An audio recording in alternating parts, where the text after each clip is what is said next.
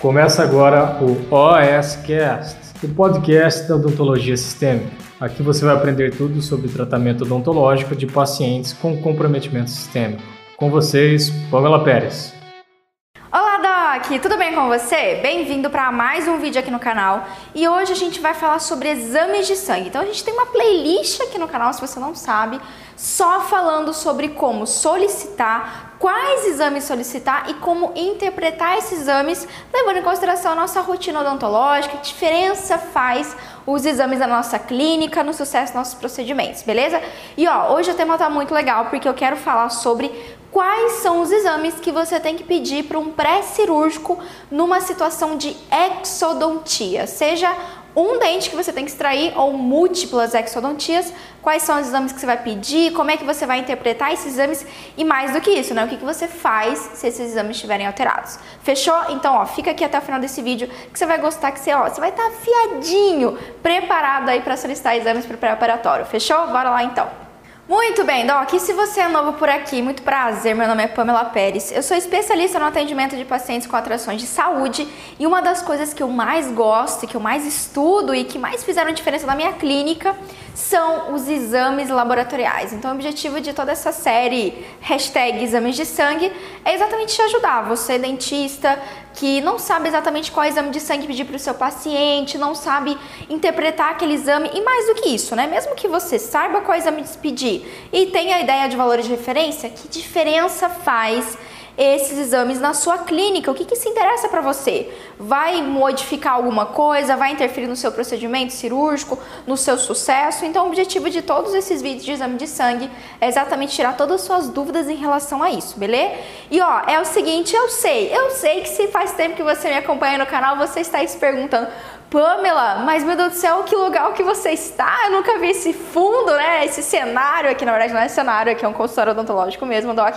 E agora que eu estou atendendo novamente no consultório odontológico, eu fiquei aí alguns meses sabáticos me dedicando muito às minhas turmas, tanto do Segredos do Sangue como da Academia da Odontologia Sistêmica. E agora, finalmente, começo do ano aí, projeto 2020, é voltar para o atendimento do consultório. Então, tô começando devagar, mas já tô nativa novamente. E esse é o cenário novo que vocês vão ver aí. Não só esse consultório, mas tem um outro consultório também, que a gente está fazendo reformas e tudo mais. E sim, eu cortei meu cabelo também, minha gente. Enfim, só para te ambientar aí, se você já me acompanha, se é fã do canal aqui nosso. Vamos lá então, continuando, Doc. Bom, hoje o tema é o seguinte, que exames que você vai pedir para o seu pré-cirúrgico, tá? Então, ó, leve em consideração, a gente sabe que exodontia é uma das coisas que a gente mais faz infelizmente, ainda no consultório odontológico, seja por causa que o paciente teve uma destruição é, dentária e ali está uma residual, uma situação, ou se você faz orto com finalidade ortodôntica, é, perdão, se você faz exo com finalidade ortodôntica, se você faz extração de terceiro molar, certo? Ou você faz ali, às vezes, extração de algum tecido.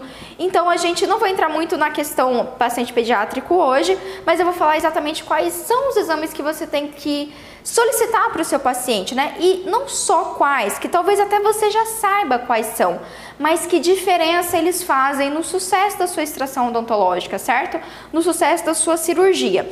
E aí vamos letar então. Primeira coisa que a gente tem que entender é por que, que eu solicito, tá? São três exames aí, mas por que, que a gente vai solicitar esses exames e qual é o objetivo? Pamela, por que, que eu preciso solicitar exame para um paciente que vai para uma exodontia? Doc, presta atenção. Indiferente se a sua exodontia é uma, uma ex unitária ali, né, é só um dente, é dois dentes, ou são múltiplas exodontias, ou é um terceiro molar, né, uma cirurgia oral menor, enfim, a gente tem que levar em consideração que a gente precisa e espera de um bom reparo, de uma boa cicatrização do nosso paciente. Isso não tem jeito, isso é inevitável, então a gente precisa, independente do, da extensão das exodontias, a gente precisa que o paciente tenha um bom pós-operatório, que tenha um bom reparo tecidual, que a gente não tenha ali uma infecção local, infecção no sítio cirúrgico. E já falei isso lá no meu Telegram. Se você ainda não entrou lá no meu Telegram, entra lá, pamelaperes.com.br barra Telegram. Esses dias eu mandei um áudio explicando exatamente a lei do 50-50. Como assim, Pamela? Vou te apresentar agora a lei do 50-50. É assim, Doc todo e qualquer procedimento odontológico que a gente faça no nosso paciente, o sucesso desse procedimento depende da lei 50-50. Como assim? 50% do nosso sucesso vai depender da sua habilidade técnica, da sua cirurgia, do seu protocolo cirúrgico, lá da medicação que você prescrever para o seu paciente, ah, de como foi a cirurgia, o quanto ela foi invasiva ou não, a sua habilidade mesmo para fazer aquele procedimento e tudo mais. 50% depende disso. Só que os outros 50% do sucesso do seu procedimento depende da resposta biológica do seu paciente. Então, se você está planejando uma exodontia unitária ou múltipla e você só está contando com a sua habilidade técnica, ah, eu sou super rápido para fazer a cirurgia. Eu faço uma cirurgia em 15 minutos, o paciente nem sente, não dá tempo, né? anestesiou, papum, já extraiu, o paciente nem viu maravilhoso, mas o tempo cirúrgico, ou mesmo a habilidade cirúrgica por si só, não vai ser o suficiente para o sucesso da sua cirurgia. Você depende da resposta do paciente. E é isso que tanto eu falo aqui, por isso que eu falo tanto do sistêmico, certo? Então você precisa sim avaliar o sistêmico do seu paciente, como ele está naquele momento, para garantir, né? Não dá para a gente dar 100% de garantia, mas assim, 99% de chance de ter sucesso. Do paciente ter um ótimo pós-operatório, de ter uma ótima cicatrização. Só que você não consegue, tá? Avaliar a dificuldade de cicatrização do seu paciente, avaliar o risco do paciente ter uma infecção cirúrgica ou mesmo o risco do paciente ter um sangramento durante ou pós-operatório se você não solicita exames laboratoriais. Isso é indiscutível. Você sabe disso, né, Doc? Obviamente eu não, não vou diminuir a sua inteligência, lógico que você sabe. E o meu papel hoje é exatamente mostrar quais são os exames, talvez você até já peça ele, já solicite, e o que diferença eles vão fazer, né, Pamela? Como que eu vou saber se vai dar top, se vai dar tudo certo a minha cirurgia, se não vou ter nenhuma dor de cabeça com esse paciente? Então vamos lá. Quais exames que você vai pedir? Já anota aí para pré-cirúrgico de exodontia, seja um dente ou seja vários dentes, né? Hemograma, isso você já sabe. TTP, TP e TT, todos esses são os fatores de coagulação, eu vou dizer um por um quais são para você, e glicemia em jejum.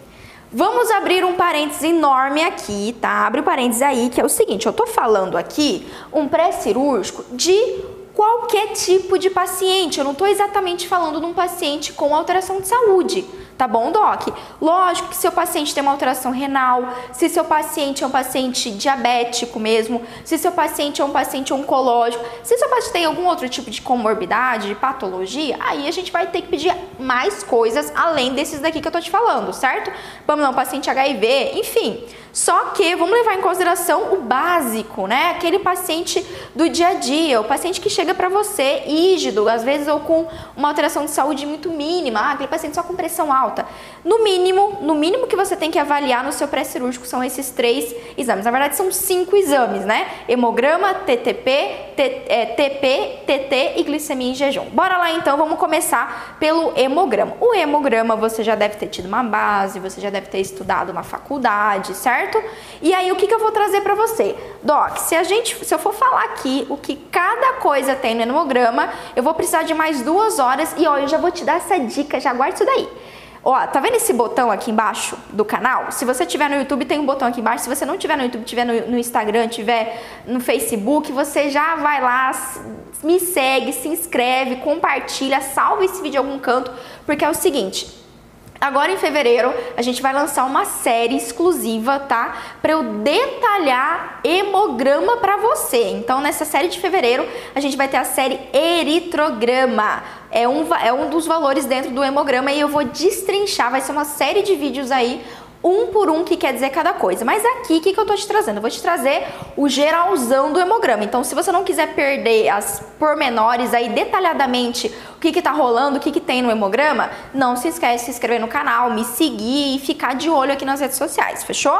Vamos lá então, hemograma. Bom, pedimos o hemograma, você sabe que lá no hemograma vai ter o eritrograma, que é as células brancas, né, a avaliação das células, perdão, avaliação das células vermelhas, eu vou ter o leucograma, que é a avaliação das células brancas, e eu vou ter contagem de plaqueta, porque a gente vai ver o número de plaqueta, fechou?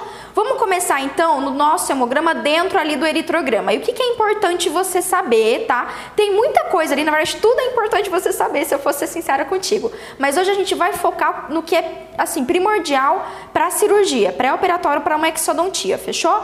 Você vai olhar direto, assim, primeira coisa vai ser na hemoglobina do seu paciente, porque a hemoglobina é um dos fatores mais importantes da nossa avaliação do risco de anemia. Então, toda vez que você pensar em eritrograma, você já correlaciona com anemias, fechou? Mas o que talvez você não saiba aí é que a anemia, Doc, é, um, é uma das patologias, né, que a gente pode ter ali alteração no hemograma, enfim, do eritrograma, e essa patologia, ela interfere diretamente no sucesso da sua cirurgia, tá? Então, por exemplo, quando a gente tem um paciente num quadro anêmico, se você já identificou ali um quadro anêmico, eu tenho que, quanto mais grave, mais profunda essa anemia, mais vai ter, o paciente vai ter dificuldade de carregar oxigênio para os tecidos. Vamos lembrar que a hemácia ela é rica em hemoglobina, certo? Uma metaloproteína. E essa hemoglobina, qual que é o papel dela? Carregar ferro, nutrientes e também oxigênio para os tecidos. Carregar nutrientes para os tecidos. Se eu tenho uma alteração da quantidade de hemoglobina dentro da minha, da minha hemácia, esse transporte de oxigênio fica prejudicado e, consequentemente, fica com baixo suporte de oxigênio nos tecidos. E adivinha? Tecido ósseo, tecido periodontal, tecido gengival precisa também de oxigênio. Então, se eu tenho um paciente anêmico e cada, especialmente se for uma anemia profunda, eu tenho um paciente que possivelmente vai ter uma dificuldade do reparo, tá? Vamos jogar na clínica, um exemplo claro. Esse paciente vai voltar com você e possivelmente vai daqui voltar com sete dias e ainda vai estar a região não cicatrizada do jeito que você sabe que deveria estar, certo?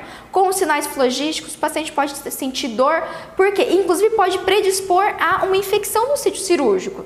Lembrando que quando a gente tem nutrição adequada do tecido, a gente tem um tecido que está indo oxigênio com suficiência, a gente é, não predispõe a infecções, por exemplo, de bactérias anaeróbias. Já sacou? Já sacou? E a bactéria anaeróbia é chato pra caramba de controlar, você sabe disso. Então, Doc, presta muita atenção. Hemograma, olha lá no hemograma, é, hemoglobina, direto. Valores, tá? E agora eu vou te passar o que seria uma hemoglobina baixa, muito baixa, uma anemia muito grave no seu paciente, que vai contraindicar o seu procedimento odontológico. Se a sua hemoglobina tiver menor que 6,6 miligramas por decilitro, tá? O que que acontece? Aqui, segundo a Sociedade Brasileira de Análises Clínicas, o tecido recebe quantidade insuficiente de oxigênio e o seu paciente pode ter uma hipoxemia, ou seja, baixa concentração de oxigênio no sangue arterial consequentemente uma baixa de oxigênio nos tecidos, consequentemente uma dificuldade de cicatrização, tá? Então não vai ser um paciente com bom pós-operatório. Beleza? Aqui tudo que a gente não quer é o seu paciente te ligando depois de 48 horas e reclamando que tá com dor, que tá inflamado, que ainda tá sangrando quando ele vai escovar o dente, quando ele vai comer. Ninguém quer isso, né? Você quer que seu paciente tenha um pós-operatório assim tranquilérrimo. Então fique atento aí à nossa hemoglobina e se você tiver um paciente com quadro anêmico, isso é uma anemia grave, com hemoglobina abaixo de 6,6, contraindica procedimento eletivo, tá? Você já não pode fazer essa exodontia eletiva no seu paciente. Encaminhe ele para o médico para ele recuperar disso e aí você dá prosseguimento com a cirurgia, tá? Então isso é muito claro. Quando possível, né, se é uma cirurgia eletiva que dá para esperar, sempre está reagente esse paciente, encaminhe ele para um hematologista ou mesmo para o clínico geral para ele tratar essa anemia para chegar ao nível legal ali, não tiver, ou sim, ou seja, chegar ali nos 8, nos 9, beleza, doc? Nos 10 ali a sua, sua hemoglobina, o suficiente para o seu paciente passar por um pós-operatório e ter mais tranquilidade, sem não ter dor de cabeça. Pamela, e se for só uma anemia leve, vai me atrapalhar? Eu sei que você está fazendo essa pergunta, né? Doc, quanto tá? Quanto mais anêmico o paciente for, pior vai ser o pós-operatório. Então, uma anemia leve não tem contraindicação absoluta para o procedimento cirúrgico, mas se é uma cirurgia eletiva, não é o melhor momento. Guardou isso daí? Tudo bem? Ficou claro? Beleza. E aí, uma vez que tá, o paciente fez o exame, trouxe para você o exame, para você fazer a nova abordagem nesse paciente, você vai ter que pedir um novo hemograma. Já guarda isso daí, porque ó, a validade, digamos assim, na literatura mostra para gente, gente que os pacientes devem ter o um nível de hemoglobina medindo 28 dias antes da cirurgia. Então, se o paciente vier para você com hemograma de dois meses atrás, já descarta. O hemograma tem uma validade, levando em consideração esse paciente sem nenhuma alteração de saúde, o hemograma tem uma validade de 28 dias. Então, encaminhou o paciente para fazer a avaliação do médico, para recuperar, você para fazer, para novamente abordar para o procedimento cirúrgico, solicite novamente o hemograma. Não tem que fazer, Doc. Ai, Pamela, mas eu vou ter que solicitar de novo. Sim, vai ter que solicitar de novo. É isso, tá? É o que a gente tem na literatura e se você quer trabalhar com segurança, você vai ter que solicitar de novo. Fechou, Doc? Uh, e aqui a literatura mostra bem claramente pra gente que a hemoglobina tem que estar tá estável, normal, antes de uma cirurgia letiva. Guardou aí? Seguindo então. Isso tá por menor do nosso, do nosso hemograma. Dentro do hemograma também, o que você tem que ficar de olho é, obviamente, no leucograma. O leucograma ele vai avaliar todas as suas células de imunidade. Então ali tem uma bateria, né? Tem leucócito, é, tem o leucócito, aí tem linfócito, neutrófilo, monócito, eosinófilo, bastonete, segmento, tem um monte de coisa, eu sei também. Lembra, lembra que isso é outro, vamos, vou ter uma série só de leucograma aqui no canal, já se inscreve para você não perder mais uma vez. Mas o que, que a gente vai focar aqui? Vamos pensar, Pamela, escolhe um. Vou pegar um para você aqui, para você prestar muita atenção, que é, Doc, a contagem de leucócitos, fechou? Você vai olhar a leucócito é no geral, tá? Leucócito é o volume total de células brancas. E aí, dentro do volume total de células brancas, dos leucócitos, eu vou ter linfócito, neutrófilo, monófilo, blá, blá, blá, tudo bem? Então, olha no contexto geral, todas as células de imunidade. E aqui, o que, que a gente tem que se atentar, né? Doc, já aviso para você, imunidade baixa não é contraindicação para procedimento cirúrgico, tá? Especialmente assim, com certeza, se for um procedimento cirúrgico com objetivo de controle de foco de infecção, tá? Isso é Vamos pensar, raciocina aqui comigo. Você tem um paciente com a imunidade baixa. O que, que você acha que acontece se você deixar foco de infecção na boca desse paciente? Vai dar bom? Não, vai dar ruim. Uma infecção que era quase nada, ali uma gengivite, uma gengivite que era mínima, né? Ou aquela raízes do álcool, faz 20 anos que está na boca do paciente que nunca deu nada. Se o paciente entra num quadro de imunossupressão, deficiência imunológica, aquilo exacerba. A infecção odontológica sempre vai ser mais grave. Então, o nosso controle de foco de infecção tem que ser radical, tem que ser chegar na voadora do, do foco de infecção, de verdade, fechou? Então, já fica aí. Mas por que, que a gente olha o leucócito? Exatamente, Doc, para modificar o nosso manejo. Então, se eu tenho um paciente com a imunidade baixa, eu já sei que possivelmente eu vou ter que fazer a terapia, eu vou ter que fazer a exodontia sob profilaxia antibiótica ou sob terapia antibiótica. Beleza? Então sempre olha lá o valor total de leucócito. O que, que é um valor grave? Grave. Aquele valor que você fala, caramba, esse paciente tem que ser atendido em ambiente hospitalar. Se o leucócito, a contagem total de leucócito, tiver menor que 2 mil células por milímetro cúbico. Anotou aí? O que, que acontece aqui é que eu tenho risco elevadíssimo de infecção grave, infecção do tipo sepse, tá bom? Inclusive o paciente pode estar entrando num quadro de sepse com um leucócito tão baixo assim, tá bom, Doc? E se, agora guarda essa dica, se o seu paciente tiver com um leucócito maior que 50 mil, tá? Se você olhou lá o leucograma, o leucócito está tipo lá em cima. O que, que isso quer dizer? Quer dizer que o paciente está com uma infecção muito grave, tá? Pode ser ou também que o paciente está entrando, entrando num quadro de leucemia ou entrando num quadro de sepse. Então, muito cuidado, isso a gente chama de reação leucemoide, quando o nosso, a nossa tem uma leucocitose, um aumento de leucócito acima de 50 mil células tá? Então, esses são os extremos. Isso quer dizer o quê? Entre o intervalo ali, um aumento discreto a moderado, tá? Discreto, um aumento discreto ou uma diminuição dos leucócitos leve a moderada, me mostra por algum motivo que o paciente está com imunidade baixa. Pode ser por um medicamento, pode ser por uma patologia. Muitas, muitas situações podem acontecer. Um paciente rígido, um paciente rígido, em geral, se a gente tem uma leve queda da imunidade, pode ser que ele passou por um, um procedimento. É, por um período, por algum tipo de infecção, o paciente pode ter passado por uma gripe forte, pode ter passado, sei lá, por um, por um episódio de pneumonia, enfim, pode ter acontecido alguma situação, ele pode estar com imunidade baixa, paciente muito estressado, trabalhando muito, não está se alimentando adequadamente, dormindo pouco, pode levar a baixa da imunidade. Mais uma vez, não contraindica o procedimento odontológico, só que aí você vai ter que se atentar no seu manejo, você vai ter que fazer a terapia, a sua exodontia ali com a cobertura antibiótica, possivelmente. Guardou aí? Fechou a dica?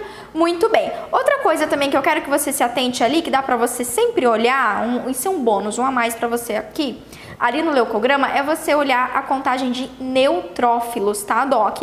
Por quê? O neutrófilo, dentro de todas as células leucocitárias, dentro dos leu Imagina assim, leucócito, leucócito.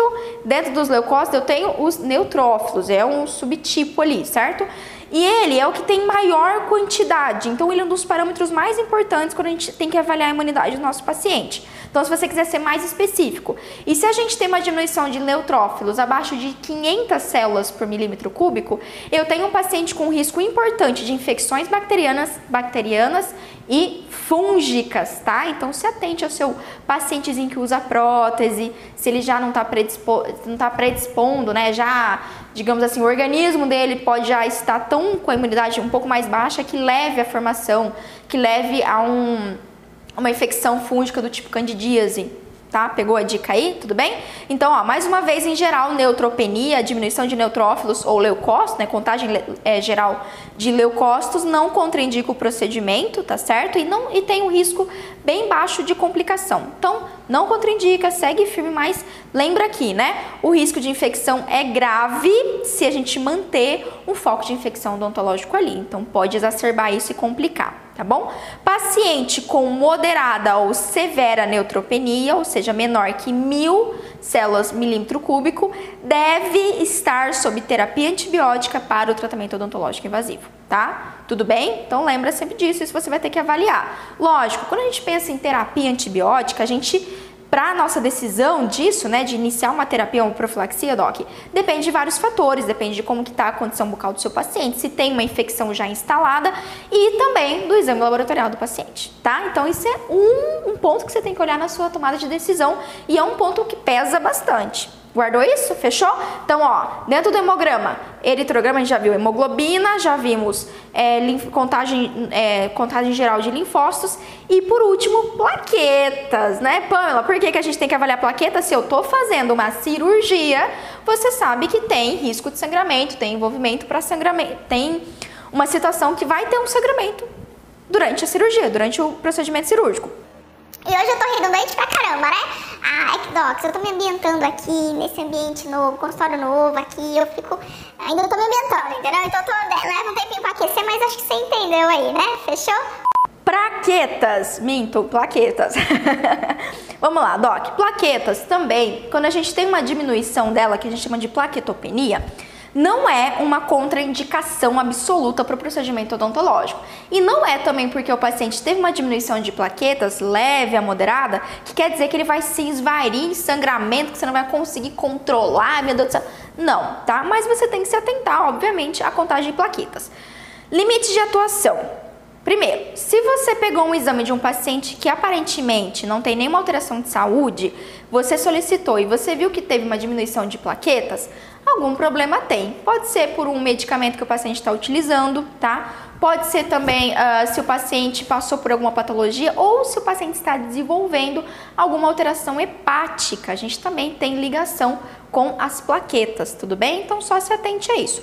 Valores discrepantes, Pamela, valores ali que, pelo amor de Deus, é muito, muito critério e, na, e contraindica o procedimento cirúrgico em ambiente do consultório odontológico, aqui consultório, tá? Não contraindica para o ambiente hospitalar, só para deixar claro. Vamos lá. Se plaquetas, se a plaqueta do seu paciente veio e está menor que 20 mil, 20 mil plaquetas por milímetro cúbico, aqui eu tenho uma situação extrema. Então, aqui eu tenho um paciente com plaquetopenia intensa e está contraindicado procedimentos cirúrgicos eletivos no ambiente do consultório odontológico, tá? Aí você tem que resolver isso no ambiente hospitalar, encaminhar o paciente para o hospital ou atender ele ali com a cobertura, com o cuidado da equipe multi. E, tá? Por quê? Porque pode ter uma hemorragia importante, tá? Vamos lembrar aqui só para te dar um, um, uma ideia. O que, que é importante saber da plaqueta? Quando a gente tem o um processo de. Tô ali fazendo cirurgia, certo? Vou, fazer, vou, extrair o dente, como é que eu começo? Eu começo fazendo o descolamento ali, gengival, periodontal, às vezes eu preciso fazer uma incisão, então eu tenho, eu faço naturalmente uma lesão vascular. Eu lesiono pequenos vasos e, consequentemente, tenho um sangramento. Quando a gente tem uma quantidade diminuída de plaqueta, Doc, não quer dizer que não vai ter o tampão plaquetário, não vai iniciar o processo de formar um coágulo ali, né? De formar o tampão vascular. Só que quando eu tenho diminuído, quer, quer dizer que esse tempo, tempo para formar o tampão plaquetário, ele vai ser um pouquinho maior, tá? Então nunca é 880 a gente tem que desprender um pouco, tá, a nossa mentalidade dos valores de referência ali do seu exame laboratorial. A gente não pode se prender aquilo. Biologia é diferente do que números, né? Então, a gente tem um valor de referência segundo a Sociedade Brasileira de Análises Clínicas, que é o que eu trago aqui para você, só que não se prenda tanto a isso. Então, ah, Pamela, segundo ali o meu parâmetro de plaqueta é 140 mil em média, isso pode ter uma variação, mas é 140 mil é o valor de referência. Se tiver 100 mil, meu Deus do céu, não vou fazer o procedimento porque vai sangrar, o paciente vai se esvair. Não, o paciente não vai se esvair em sangue, não vai ter uma hemorragia gravíssima. O que você vai notar? Que durante o seu procedimento cirúrgico, o paciente vai sangrar um pouco mais de tempo do que o normal. Por quê? Como ele tem uma quantidade reduzida de plaquetas na corrente sanguínea, leva um pouquinho mais de tempo para juntar a plaqueta ali e fazer o tampão plaquetário. Basicamente é isso tá? Então, um paciente que tem 100 mil, 80 mil, 70 mil, 50 mil, 50 mil já é um, é, já é um limite, assim, tá? 50 mil para baixo, eu sugiro você não atender no consultório odontológico e verificar o que está acontecendo com esse paciente, né? Por que, que um paciente rígido aparentemente está com plaqueta baixa? Tem que ser investigado. Mas você está entendendo que não é porque o paciente está com 100 mil, 90 mil que contraindica o procedimento. Dá para você fazer o procedimento cirúrgico, só que aí você vai ter que ter um cuidado, mais critério na sua hemostasia local e você vai notar que o paciente vai sangrar um pouco mais de tempo comparado com os outros pacientes, com as outras cirurgias que você for fazer. Guardou essa dica? Não ficou desesperado? Não vai desistir do paciente só porque a plaquetinha dele dá uma diminuída? Parabéns pra você! Vou morrer de orgulho, é isso aí, tá bom? Então, ó, anota aí o que a literatura diz pra gente.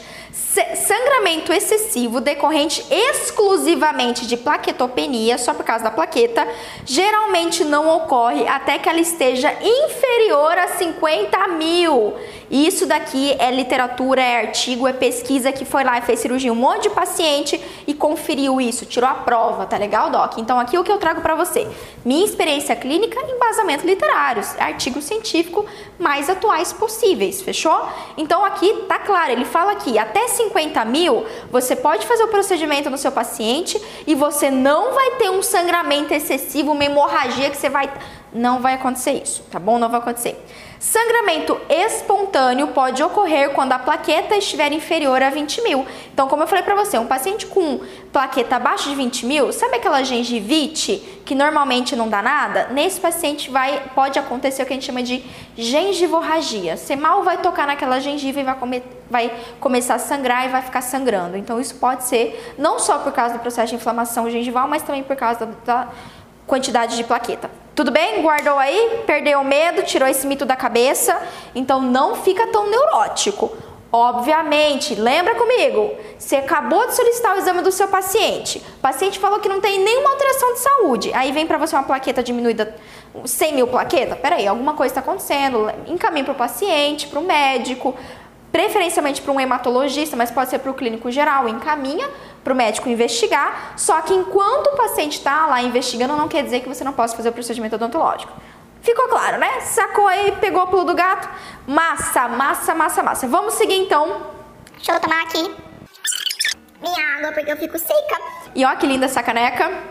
Saca essa frase aqui, ó. Não sabemos quem somos até vermos o que podemos fazer tá? Então, enquanto você não vai lá e não faz, enquanto você não pega e não atende um paciente com uma plaqueta de 100 mil, você nunca vai perder o medo, sempre vai achar que vai sangrar um monte. Então, ó, larga isso, tá? Até você saber que você pode, quando você sabe que você pode, que dá certo, nunca mais você vai ter esses medos e tudo mais. Então, é, isso é uma coisa que eu falo bastante dentro dos segredos do sangue também, né? Eu falo assim, é, docs, a melhor forma de você atender com segurança, a melhor forma de você lidar com segurança com um paciente que tem uma alteração sanguínea é atendendo ele. É só assim que a gente perde o medo, Doc. A gente tem que botar o pé na água, Doc. Então pula lá na piscina de uma vez, se molha e quando você passa por isso, tira aí essas neuras da sua cabeça, vai ver que os próximos pacientes que você atender, você não vai ver, não vai se sentir tão inseguro assim. A melhor forma de você lidar com a insegurança é enfrentando ela e atendendo o paciente mesmo com algumas alterações aí que a gente aprende na faculdade que não poderia. caiu por terra, fechou? Vamos lá então, fatores de coagulação. Vamos ver fatores de coagulação, senhoras e senhores. Muito bem. Bom, eu falei para você que eu gosto de solicitar três tipos de fatores de coagulação. Pamela, não é a mesma coisa ali que você falou TTP, TP, TT, não é a mesma coisa que pedir coagulograma completo? Por que você não colocou coagulograma completo? Por quê, tá? Porque, primeiro, quando a gente pede um hemograma, você já tem contagem de plaquetas, certo? Então, não teria por que solicitar novamente mais uma contagem de plaquetas lá no coagulograma completo. Segundo que, tem um parâmetro que eu não acho muito, acho assim, não é muito confiável, que é o tal do tempo de sangramento, certo? Esse exame faz um furinho na orelha do paciente, ou faz é, no lóbulo da orelha, né? Ou faz um furinho no dedo, enfim e faz a tal da prova do laço. Então vai lá, o, o farmacêutico ou o enfermeiro faz um furinho e vê quanto tempo fica sangrando até coagular. Só que isso não tem muita precisão. Por quê? Porque cada tipo de farmacêutico, é, bioquímico que fazer o exame em você vai ter uma interpretação diferente. Então, assim, eu não gosto desse exame e eu não acho que ele faça muita diferença na vida. Portanto, eu sou muito objetiva já inclusive para ajudar o meu paciente a economizar nos exames de sangue. Eu peço o que eu quero saber, então eu vou lá, peço TTP, tempo de tromboplastina parcial, ou TTPA também, que é tempo de tromboplastina parcial ativada, tanto faz. E aqui já peço direto, direto ele. Por que, que eu peço ele? Porque, primeiro, aqui eu vou ver se o paciente, ó, quando a gente pede, esses três tipos, eu analiso toda a cascata de coagulação do meu paciente, tudo que interessa. Eu analiso a via intrínseca, eu analiso a via extrínseca, eu analiso a via comum de coagulação, fator, é, fator 8, fator 10, fator 500 mil fatores lá que você aprendeu quando você estudou fisiologia humana, tudo bem? Então aqui é muito mais simples, eu já vou direto ao ponto, no que interessa. Não fico pedindo exame desnecessário pro meu paciente. Então, ó, TTP a gente vai olhar lá e a gente sempre vai avaliar nesse valor, né? A coagulação que ocorre dentro do vaso. Então a gente chama de anormalidades da via intrínseca. Aqui também eu posso identificar uma alteração do tipo hemofilia A, hemofilia B, deficiência do fator 8. Então quando eu solicito esse exame, eu já consigo ver e triar, tá, alterações sanguíneas no meu paciente. Quando eu peço TT, que é o tempo de trombina, tá? Aqui eu consigo avaliar, por exemplo, anormalidades da conversão do fibrinogênio em fibrina, doc. A fibrina é a que é a cola que gruda na plaqueta para fazer o tampão plaquetário. Sacou? Então, o que, que adianta eu ter plaqueta se eu tenho uma alteração dessa conversão de fibrinogênio e fibrina? Onde, como que eu identifico isso? Olhando o tempo de trombina, tá? O TT. E o terceiro exame aí dos fatores de coagulação é o tempo de protrombina, ou seja, em favor da trombina, que ativa a trombina, né? E aqui eu vou ver anormalidades da via extrínseca, ou seja, a coagulação que ocorre fora do vaso. Sacou? Sacou porque eu peço esses três? Aqui eu vejo tudo. Eu vejo alterações dos fatores de coagulação da via intrínseca, ou seja, dentro do vaso, da via extrínseca, fora do vaso, e também ali na formação do tampão plaquetário. Vejo que eu preciso saber, então grande parte da triagem para algum tipo de alteração nos parâmetros de coagulação, eu consigo ver com esses três exames de forma objetiva e direta.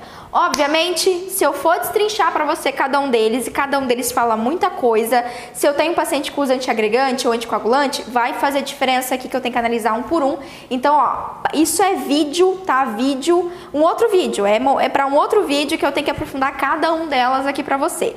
Mas aí, o que, que eu vou te falar aqui? Eu vou te dar um geralzão, tá? Um geralzão.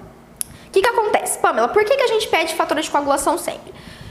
E ó, eu vou te dar um alerta. Essa história de pedir exame de sangue, especialmente fatores de coagulação, para pessoa idosa ou só para paciente é, adulto, é, adulto de meia idade, isso é balela. Isso é balela. Eu vou te explicar por quê. Se você dá uma investigada, por exemplo, lá no PubMed, quando a gente a identificação de discrasias sanguíneas, de por exemplo ali, né, por exemplo, uh, CID, uma deficiência de vitamina K, é, doença de von Willebrand, que mais? Hemofilia A, hemofilia B, são essas patologias, essas discrasias sanguíneas, elas são diagnosticadas, doc, na infância e na juventude. Lógico, a gente precisa também ter ali um histórico de alteração hematológica dos pais? Sim, mas eu sinceramente eu não fico, é, coloca minha cabeça que eu só tenho que pedir fatores de coagulação para o meu paciente mais velhinho, mais vovô, o paciente de meia idade. Não tem essa. Não tem essa porque as discrasias sanguíneas, elas vêm, elas são desenvolvidas ao longo dos anos, especialmente são diagnosticadas na infância e na adolescência. Então, ó, vamos imaginar que você é um ortodontista e que você precisa fazer uma extração de uh, fazer uma extração de um, de um pré-molar para fazer a sua horta lá, né? A gente sabe que tem disso. Fazer extração de um dente supranumerário, ou você precisa fazer uma cirurgia ali no paciente que você precisa tracionar um dente, enfim, tá? Imagina que esse paciente tem ali 11, 12, 13 anos.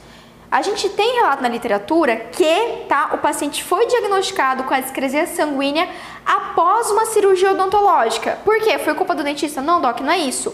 É que muitas vezes aquela é a primeira cirurgia do paciente. Às vezes a primeira cirurgia do, do, paciente pediátrico ou do paciente adolescente é no dentista, é uma extração odontológica, certo? Pode ser que aquela criança, sabe as crianças Nutella de hoje em dia que só, só vivem em apartamento, que nunca ralou o joelho, que nunca jogou bets na rua, você sabe o que eu tô falando se você já jogou bets na rua. Jogou bets na rua, arrancou o tampão do dedo, nunca subiu numa árvore e ralou o cotovelo. Você tá entendendo? Então às vezes aquela criança nunca teve um episódio que levou a um sangramento. E pode ser que um primeiro momento, a primeira cirurgia da vida dela seja cirurgia odontológica. Então, ó, se você tem um paciente aí que nunca fez nenhuma cirurgia, é a primeira vez que ele vai fazer, especialmente, isso assim é lógico, né? Se tem um histórico familiar de hemorragia, de alteração de sangramento ou discrasia sanguínea, indiscutível que você vai solicitar fatores de coagulação, tá? Tudo bem? Então, quando a gente pensa numa cirurgia, não só uma extração odontológica, lembra que você tem que avaliar. E quando a gente pensa num paciente adulto jovem, adulto de meia idade ou idoso, a gente tem vários outros fatores, né, Doc? Então, ó, por exemplo, o paciente ele já pode ter o início de doença hepática, o paciente pode ter uma, uma deficiência vitamínica, por exemplo, vitamina K, por exemplo. O paciente ele pode ter uma alteração na ureia sanguínea, então ele pode ter patologias subclínicas que o paciente mesmo não sabe que podem levar a alterações dos fatores de coagulação. Então, ó, o que eu sempre digo aqui, e você vai me ouvir o resto da vida é, falando isso, tá? Aqui nos nossos vídeos sobre exames de sangue é não trabalhe de olhos vendados, Doc. Quando a gente solicita exames laboratoriais, você trabalha com previsibilidade. Imagina, tá? Ó, pega esse exemplo. Botei meu paciente aqui na cadeira, me paramentei, botei meu óculos, botei meu gol, botei minha máscara, botei meu. Meu. Meu. É... Meu avental descartável, tô maravilhosa, preparadérrima, né? Já pedi raio-x do paciente, coloquei o raio-x lá na TV, tá aparecendo raio-x ali na TV, preparadérrima, tá? E aí você vai fazer a cirurgia. Quando você vai iniciar uma cirurgia e você não solicitou nenhum exame para o seu paciente, sabe o que acontece?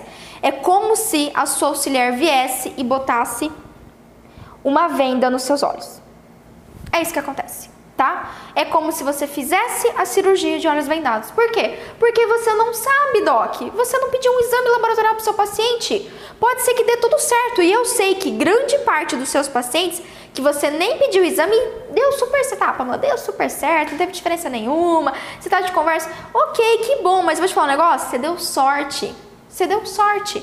Porque sim, o próximo paciente que você atender pode ter uma alteração de saúde, uma alteração de coagulação importante e você não avaliou esse paciente. E aí o que, acontece na hora da cirurgia? Você toma um baita susto, você tem um sangramento não esperado, você tem um pós-operatório que vai ser uma caca, você vai ter um paciente te ligando, reclamando na sua orelha que tá doendo, que tá sangrando, que tá isso, que tá aquilo. Desnecessário, né? Desnecessário. Então, é simplesmente inaceitável, tá? Dentro da odontologia, profissionais de saúde que fazem um procedimento cirúrgico invasivo e não solicitam um exame de sangue, doc. Pamela, puta merda, eu nunca solicitei. Não tem problema, a partir de hoje, desse vídeo que você está assistindo agora, o seu próximo paciente você vai solicitar esses exames que eu tô te falando. Vai solicitar, vai avaliar sempre. Protocolo, solicitar exame, protocolo, tá bom? Ó, é chicote, mas é com amor, é para você melhorar. Fechou, Doc? Vamos seguir então aqui, ó. Então, uma vez que você pediu, Doc, sempre, tá? Sempre a gente vai ter que solicitar os exames laboratoriais. E é possível que você também tenha um aumento do tempo de no tempo de qualquer um desses parâmetros, né? E se você tiver um aumento do tempo, Doc, não é também contraindicação absoluta para o procedimento cirúrgico, mas você tem que estar consciente que, tá? Se o paciente não te relatou nenhuma patologia, encaminha para o médico para fazer uma investigação e dá sim para esperar para o procedimento eletivo, né? Ter pelo menos o diagnóstico daquele paciente, porque não é normal que ele tenha uma alteração dos fatores de coagulação, tá bom? Beleza? Tranquilinho? Muito bem. E aí o nosso último exame da nossa avaliação pré-cirúrgica para exodontia é glicemia em jejum, né? Inclusive, ó, tem já um vídeo, o último vídeo que eu subi aqui no canal foi só falando sobre pré-cirúrgico para paciente diabético. Então, se ó, no final desse vídeo eu vou deixar, vai aparecer para você o próximo vídeo ali, é só que você clicar e assistir e faz aquela maratona de exame de sangue. Tem muita informação boa aqui já no canal e a gente vai trazer muito mais ao longo das semanas e dos meses e dos anos para você, para mudar a sua vida, fechou? Vamos seguir então glicemia em jejum, doc. Bom, por que, que eu peço glicemia em jejum para o paciente que não me falou que é diabético? Diabético. Ele nem falou que é diabético. Para que, eu, vou, eu vou solicitar glicemia? Ah, Doc, pois é, mas a glicemia não serve apenas para eu fazer um diagnóstico ou mesmo para eu avaliar como está o paciente diabético. Serve para, eu já dei até o spoiler.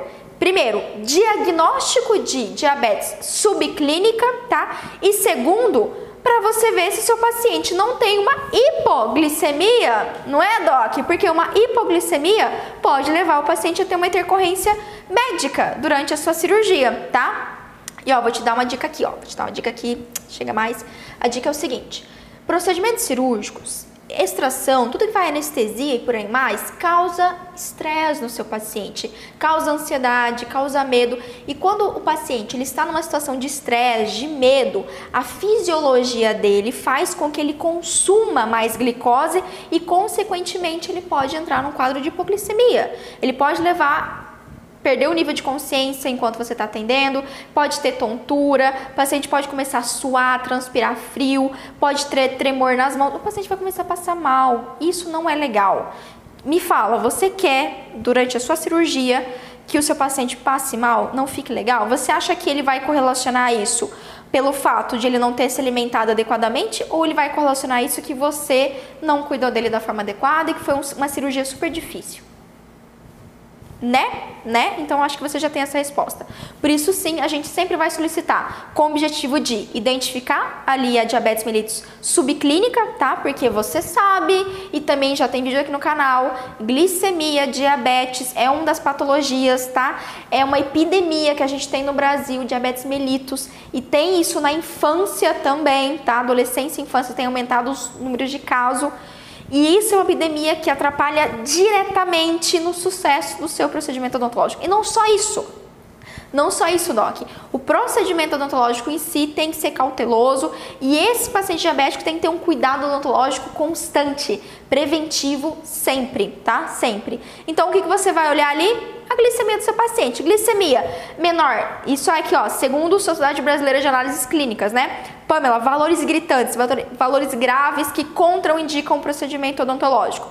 Glicemia menor que 45, aqui a coisa tá feia, tá? Se o seu paciente chegar no seu consultório com glicemia menor que 45, ele está com hipoglicemia grave, tá? Grave e aqui o paciente pode ter perda do nível de consciência. Então, minha sugestão para você, o que, que a gente considera aqui?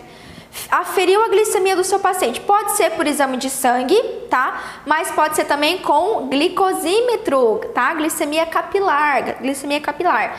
E você verificou que a glicemia dele está menor que 70, 70 miligramas por decilitro, ou seja, já fornece para o seu paciente algo açucarado. Pode ser um chocolate, pode ser uma Coca-Cola. Nessas horas, Coca-Cola faz milagres. Pode ser um chá açucarado, um cafezinho açucarado, uma água com açúcar. Pode ser um house, uma bala, uma bala sete belo, que assim tem aquele açúcar do caramba. Oferece algum doce para o seu paciente reavalia, tá? Afere dentro de 15 minutos a glicemia capilar de novo, até ele tiver um nível acima de 70. Quando ele chegar acima de 70, beleza, dá andamento com o seu procedimento. Por quê, Pamela? Lembra que eu te falei que só o fato do paciente passar pelo procedimento cirúrgico gera um estresse que pode levar à queda da glicemia? Então, quando vai abaixo de 70, um paciente com uma glicemia 60, 50, isso é grave. Ele pode ter perda do nível de consciência, então não deixe isso acontecer durante o procedimento cirúrgico. Preventiva, preventivamente, Você já pode orientar, sempre orienta o seu paciente a ter uma alimentação, a comer bem antes da cirurgia, não ficar de jejum, enfim, especialmente se é um paciente diabético, né? Uh, e você já previne que ele tem um quadro de hipoglicêmico durante a cirurgia. Agora, Pamela, qual é? Eu sei, eu sei, eu sei você quer saber disso, eu sei. Mas ó, eu só vou te dar uma dica rápida, depois você assiste o vídeo sobre pré-cirúrgico para diabético, tá? Mas qual é uma glicemia assim que contraindica? Pamela, eu não posso fazer cirurgia se o paciente aparecer com essa glicemia. Anota aí, glicemia acima de 450. Sim, é bastante, eu sei, 450 miligramas por decilitro. Por quê? Aqui o paciente pode entrar num coma diabético, tá? Ou numa cetoacidose diabética. Isso é uma emergência diabética importante. Com certeza é um paciente diabético, né? É um paciente diabético bem descompensado. Então aqui contraindica o procedimento cirúrgico, tá bom, Doc? Pamela, mas ó, é um paciente diabético, a glicemia dele é, geralmente a glicemia fica entre, normal, né? Uma glicemia fica entre 70 e 100, na verdade é 70 e 99. Pamela, meu paciente está com glicemia 100, 120, 130, 200. Não posso fazer o procedimento cirúrgico? Doc, não há contraindicação, tá? Mas o que, que você precisa saber? Você tem que ter um manejo adequado nesse paciente. Quando a gente tem uma glicemia alta na corrente sanguínea, a gente predispõe para co-infecções, para infecções do sítio cirúrgico. Então a gente sabe que esse é um paciente que não vai ter o processo de cicatrização adequado, maravilhoso, lindo, do jeito que a gente gostaria. Só que não contraindica. A literatura mostra pra gente, ó, que o tratamento odontológico, ele pode ser realizado com segurança se a glicemia tiver de 90 até 270, tá? E alguns artigos inclusive relatam que não há necessidade de terapia antibiótica. Pasmem, já tem artigo falando isso pra gente, tudo bem? Aqui, essa questão de usar ou não antibiótico, eu vou deixar muito a seu caráter, porque isso é variável de paciente para paciente. Lembra que eu falei para você a mesma coisa em relação à anemia? Anemia, hipoglicemia, a decisão de fazer uma terapia antibiótica ou profilaxia antibiótica depende de vários outros fatores e realmente eu preciso de um outro vídeo só para explicar todos esses fatores. Se você quiser que eu traga esse vídeo para você, Deixa aqui embaixo nos comentários para mim, Pamela, eu quero, isso é muito importante para mim, tá bom? Mas no geral, a gente sabe que é seguro, até 270 não contraindica o procedimento cirúrgico. Só que aí a gente vai ter que ter adequação do manejo, certo? Avaliar uma necessidade de terapia antibiótica, fazer uma full mouth disinfection antes. Pamela, o que, que é isso? Fazer toda uma desinfecção oral antes de partir para a cirurgia, tá? Controle de foco infecção é periodontal, gengival, higiene oral adequada do paciente, instituir uma clorexidina, tá ligado? Então você prepara o seu paciente antes aí para ir para cirurgia. E obviamente, né, doc? O paciente falou para você que, ah, doutora, eu não tenho diabetes nem nada, veio lá no exame, glicemia em jejum. Você já verificou que o paciente tem uma glicemia acima de 126? Esse paciente já é um paciente pré-diabético, tá? Então aí a gente tem que fazer uma investigação mais aprofundada. Você pode fazer lá, seguindo a orientação do meu último vídeo aqui no canal, e também você pode encaminhar para o endócrino para ele avaliar, fazer o diagnóstico e iniciar o tratamento. Beleza, Doc? Fechou? E ó, para finalizar o nosso vídeo de hoje, completaço, tá? Completaço é o seguinte, eu sei que você tá fazendo essa pergunta. Pamela, mas Pamela, minha amada querida Doc Pamela, né? Ok, eu até entendo solicitar tudo isso de exame se eu vou fazer uma exodontia de terceiro molar, se eu vou extrair dois, três, quatro dentes do meu paciente, exo total, uh, mas Pamela, é uma raiz residual desse tamaninho, é só o tico-tico, é um dente não tá nem ali com envolvimento ósseo, tá soltinho o dente ali, é aquele dente com lesão de furca, sabe? Falando que tá assim, que ó, é do, do jeito que assoprar o dente sai. É realmente necessário ter que solicitar tudo isso? Às vezes meu paciente é do SUS, né? Às vezes eu estou no SUS, às vezes meu paciente tem baixa condição. Doc, é o seguinte, eu vou te dizer uma coisa muito importante. Primeiro, realmente, quanto mais invasiva a cirurgia é, tá? Mais chance de dar problema, mais chance de um pós-operatório complicado. Quanto menos invasiva, essa chance vai ser menor. Concordo com você. Só que não quer dizer que é por causa de um único dente que o paciente não vai ter um pós-operatório complicado. Então, assim, eu não posso tomar essa decisão por você. Se você considera que realmente essa exodontia é mínima, mais mínima, mais minimamente invasiva, que não vai sangrar nada, que é uma residual que já não tem nem envolvimento ósseo, que você sabe que a sua sutura vai ser em primeira intenção ali, faça, não solicite. Só que lembra, não esquece disso. Você está trabalhando de olhos vendados, querendo ou não, tá? Querendo ou não. E, sinceramente, leve, em consideração que, como profissional de saúde, a gente não está aqui só para avaliar o dente do nosso paciente, só, não, a gente está para avaliar o paciente como um todo. E se você pretende fazer qualquer outro tipo de procedimento, como uma endo, como uma orto, como um implante, querendo ou não, você tem que avaliar o seu paciente como um todo tá bom? Guarda essa dica aí. Não posso decidir por você, mas sempre lembra que quando a gente atende um paciente, é a lei do 50-50, 50%, é o seu procedimento, 50% é a resposta biológica do seu paciente. E se você não sabe como a resposta biológica está, você vai atender ele de olhos vendados. Fechou? Olha, dá até um slogan. Vou fazer, vou fazer uma caneca com esse slogan assim: trabalhar de olhos vendados. Fechou, Doc? Ó, é o seguinte: se esse vídeo te ajudou, a primeira coisa que eu te digo Tá vendo aqui embaixo? Se você tá me vendo pelo YouTube, tem um botãozinho de inscrever-se vermelho. Clica nesse botão, vai lá, dá uma clicada agora. Ótimo, você tá inscrito no canal. E se você quiser receber aviso, tá? Ser notificado quando eu subo vídeo novo aqui no canal, quando iniciar a nossa série dos Segredos do Sangue aqui, dos vários vídeos sobre eritrograma, aciona esse sininho que tá aqui, marca o sininho para você ser notificado com cada vídeo que aparecer. E ó, se te ajudou, se fez diferença na sua vida esse vídeo, me ajuda a fazer diferença na vida de outros dentistas, Doc.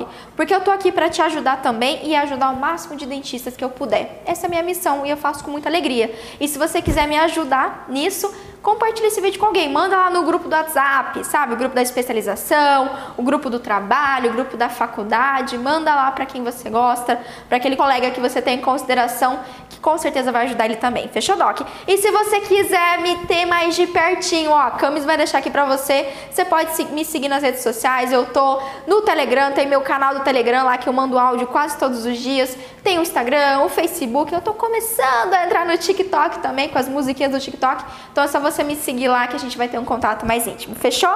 Então é isso. Toda terça e sexta-feira eu tô aqui no canal para te ajudar. E a gente se vê no próximo vídeo.